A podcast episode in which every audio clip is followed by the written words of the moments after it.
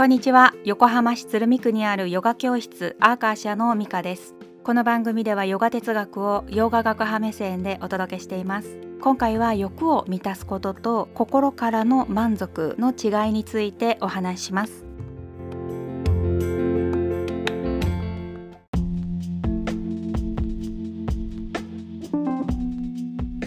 もやもやしているのは満たされない気持ちがあるからっていうのは当たり前なわけでもしも満たされているとしたらネガティブな気持ちは起こりにくいと思いますよね。ここに落とし穴があるのがマインドというものでひとたび満たされるともっと欲しくなる傾向っていうのがあるし満たされた結果嫌な経験をしたりすると拒絶に触れてしまうっていうことがあります。での結局好き嫌いの両極端だけに振り回されて暮らすことになってそれはやっぱりどうして苦しみの原因になるっていうふうにヨーガスートラ2章で示されているんですね。あとあるあるなのがひとたび満たされると欲しがって手に入れたはずなのに興味がなくなっちゃうっていうことで次の何か新しいものを欲しがり続けるっていう地獄これは人や物だけじゃなくて状況や環境全てのことに当てはめられる傾向だったりしますね。こういったことを避けるためにはいわゆる樽を知るというねヨーガスートラで言うなら満足することを意味する三等者だったりとかするんですけれどもそれでも樽を知るとか今あるもので満足するっていうコンセプトはそこはかとなく我慢っぽい雰囲気がありますよね。なんとなく意識高い系の感じ。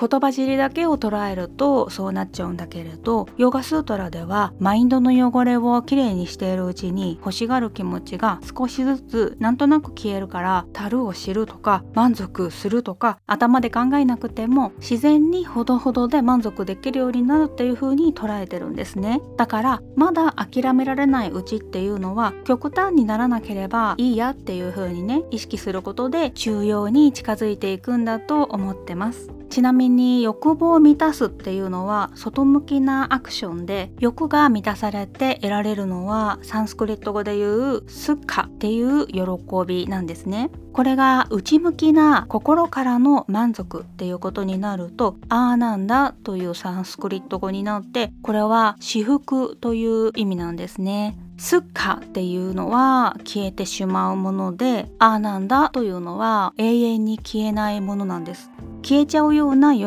びを追い求めるのはなんだか虚しいなっていう風に感じるまではまあそれも経験だし構わないんだけれどどうせなら消えない喜びも得たいですよね。そんな内向きの心からの満足を知るっていうのはそれこそ難しいんだけれどなんとなくのヒントというか方向性をつかめれば外向きの好き嫌いに振り回されるマインドから距離をね取ることもできるようになるっていう風に感じてるんです。まあ今回の話の結論はマインドケアを日々コツコツするとそのうち解決するっていうことが一つあとは極端になりすぎなければそれでいいっていうことが一つですこういったヨガ学派の哲学を通して交流する Facebook グループがあります。画面越しのミートアップは月1ぐらいを想定しているんですけれどもディスカッションしながら興味を深掘りしたりそれぞれの自己探求する場にしたいっていうふうに思っているのでショーノートにあるリンクからお気軽にご参加くださいね。それではまた次回の配信でお会いしましょう。ミカでした。